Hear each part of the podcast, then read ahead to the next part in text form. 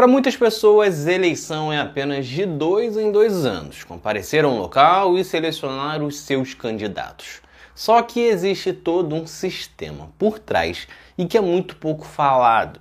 Ninguém explica nas escolas e até mesmo nas grandes mídias. Não tem uma preocupação muito grande em conscientizar o povo. Para este ano, ainda tem uma novidade: a federação partidária. O que seria isso? Como funciona? Afeta alguma coisa? Confere mais neste episódio. É Pilatos lá na Bíblia quem nos diz.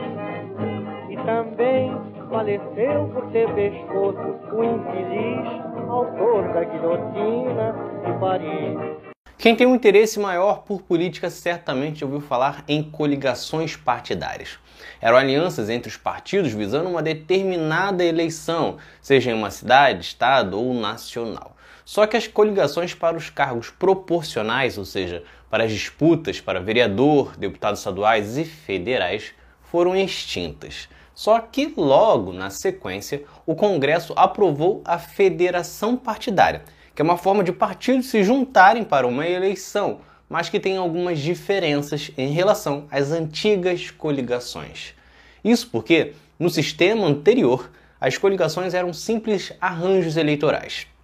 Os partidos faziam uma aliança para o pleito, somavam os votos proporcionais para o legislativo e pronto. No dia seguinte, não precisavam nem olhar mais para a cara um do outro. Já agora, com as federações, essa parceria deve existir por no mínimo quatro anos e não pode ser um simples acordo em um lugar e no outro fazer outro tipo de aliança ou alguma coisa diferente. Vai valer a nível federal para todos os estados e também para todas as cidades nas eleições municipais depois de dois anos. As federações podem ser formadas por dois ou mais partidos que continuam existindo, tendo sua autonomia, preservando programas e símbolos, porém funcionarão no legislativo como um bloco. Neste sentido, serão como um partido só, como na hora de distribuições das comissões entre os partidos da Câmara. Os defensores das federações partidárias alegam que isso vai fortalecer a democracia, afinal, darão um caráter mais nacional às legendas, afinal, a atuação será mais padronizada. Diferentemente do que acontece hoje, em que determinadas regiões temos partidos de esquerda junto de partidos de direita e em outras elas sendo rivais.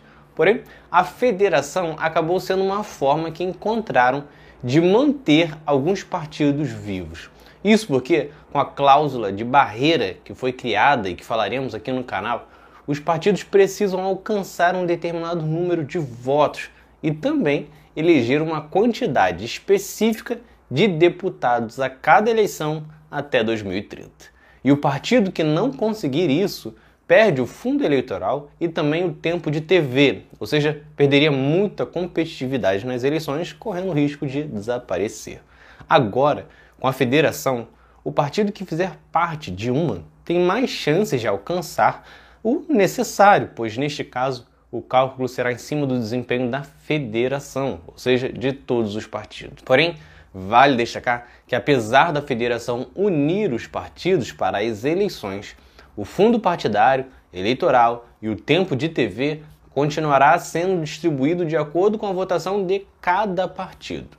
No mundo, alguns países como Alemanha, Portugal, Chile Uruguai contam com sistemas similares. Para você, eleitor, essa mudança não afeta praticamente nada. Talvez você apenas veja reduzir o número de candidatos no executivo, veja algum partido mudando de lado na sua cidade, né? Como falei, em algumas regiões, alguns partidos atuam de forma diferente do seu comando nível nacional. Mas na hora de votar, você vai votar igual, escolher o seu candidato para governador, presidente, deputado, sem qualquer alteração. No máximo, agora fica mais fácil de identificar também qual deputado vai atuar junto de, do presidente que você escolher, pois bastará ver se estão dentro da mesma federação. E aí, deu para entender? Ficou com alguma dúvida? Comenta aqui embaixo. Se quer saber mais alguma coisa sobre as federações ou outra questão das eleições, comenta aqui embaixo. Então é isso. Se vocês gostaram, curtam, se inscrevam e assistam os próximos vídeos do outro lado da história. Valeu!